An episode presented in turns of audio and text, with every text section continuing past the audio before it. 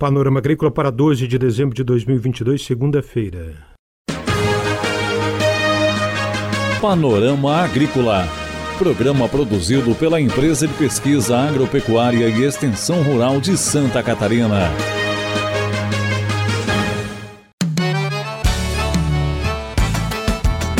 Segunda-feira de lua cheia, no ar o Panorama Agrícola de 12 de dezembro. Na mesa de som está o Eduardo Maier e o ditado é: O medo de perder tira a vontade de ganhar. Confira os destaques do panorama agrícola desta segunda-feira. Linhas de árvores no meio da pastagem. Como fazer? Quais os benefícios? Observatório Agro Catarinense Inteligência Estratégica. Dica do dia.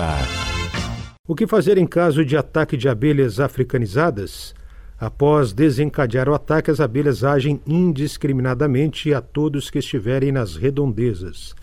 Em abelhas africanizadas, o ataque maciço ocorre de 10 a 20 segundos após as primeiras abelhas efetuarem o ataque.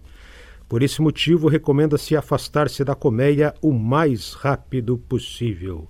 Ao ver alguém sendo atacado por abelhas, sugira que corra o mais rápido possível e socorra quando estiver protegido com uma cobertura ou algo parecido, ou a uma distância segura, onde já não se observe abelhas sobrevoando. Corra em zigue-zague. Tente se abrigar em local fechado, mas cuidado, porque as abelhas passam facilmente por pequenas aberturas ou frestas. É hora das notícias. O noticiário de hoje vem na voz da presidente da IPAGRE, Edilene Steinwanter, ela analisa o Observatório Agro-Catarinense. O Observatório Agro-Catarinense ele é um ambiente inovador, sim, porque ele permite ter uma visão ampla do agro e também das transformações que são dinâmicas no meio rural. Vem contribuir com a competitividade e a sustentabilidade do setor agrícola e pecuário de Santa Catarina, porque ele reúne em um só lugar informações de vários bancos de dados de órgãos estaduais e federais. Não só disponibiliza, mas analisa, critica essas informações e difunde as informações integradas que vão subsidiar as decisões, as tomadas de decisões que são estratégicas, tanto nos agentes públicos quanto privados, porque ele oferece inteligência de negócio a partir de informação e a partir de indicadores. Também traz transparência e isso tudo favorece sim a competitividade do setor agrícola catarinense. Então, é uma grande ferramenta, uma grande entrega para a sociedade catarinense, em especial para todas as entidades do setor, para suas tomadas de decisão e para sua visão de futuro. Essa presidente da IPAGRE, Edilene Steinwanter. Confira a entrevista de hoje. Sistema de integração pastagem-pecuária, como integrar árvores, pastos e animais, é o assunto da entrevista de hoje com Jonas Marcelo Ramon, engenheiro agrônomo da Gerência Regional da Ipagre em São Miguel do Oeste. Acompanhe. Olá, amigos do Panorama Agrícola, é um prazer falar com vocês novamente. E hoje o tema é falar sobre o sistema de integração pastagem e pecuária, foco no sistema silvopastoril, onde a gente integra de forma equilibrada as árvores, o pasto e também os animais. E o objetivo o que, que é? É produzir mais pasto, é produzir além da carne ou do leite, produzir também madeira, produzir toras, para que tenha uma renda futura.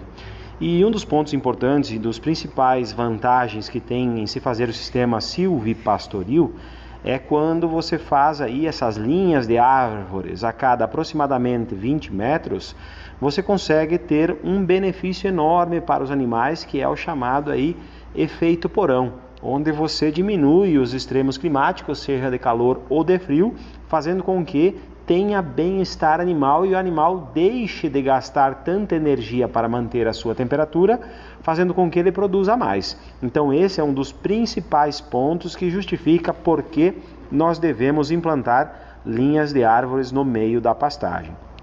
Porém, o espaçamento ele é bastante variável e depende muito aí de cada situação.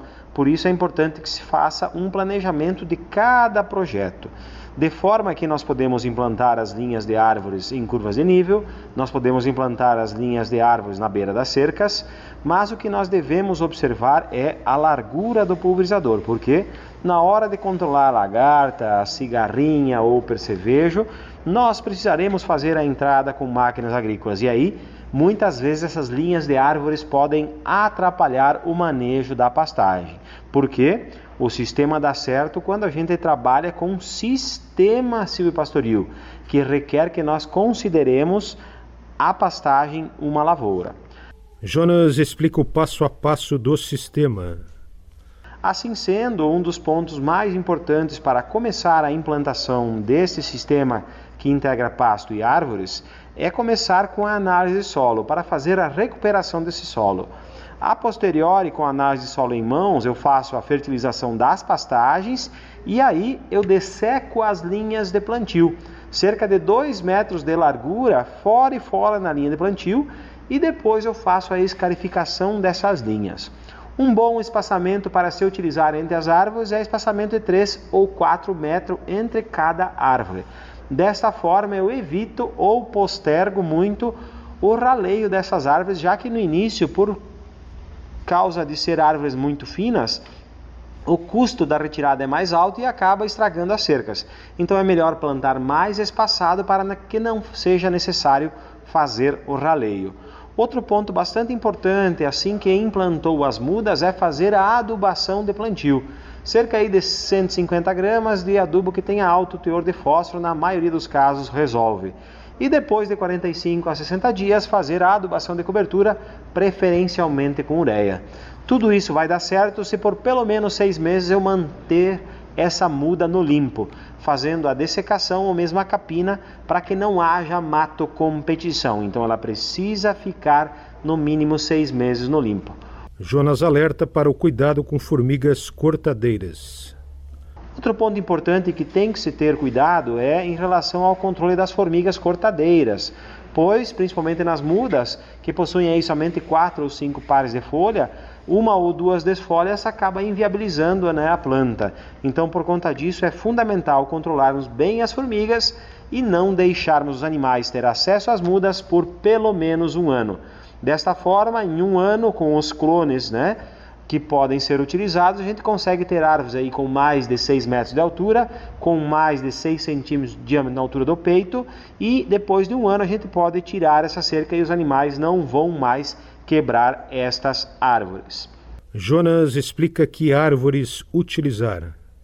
Além de utilizar eucalipto, que é o mais recomendado por conta de sua velocidade, você também pode utilizar algumas exóticas que se adaptam à sua região e crescem com velocidade, como por exemplo, né, nós temos aí a cana-fístula, né, que é muito recomendada, e em alguns casos também tem crescido bastante a implantação de nogueira, isso mesmo, a noz pecan, nas entrelinhas aí, para que você consiga também ter essa fonte de renda futura. Porém, é uma planta de crescimento lento e requer aí a proteção por pelo menos 5 anos. O engenheiro agrônomo Jonas Marcelo Ramon fala do manejo de outros benefícios.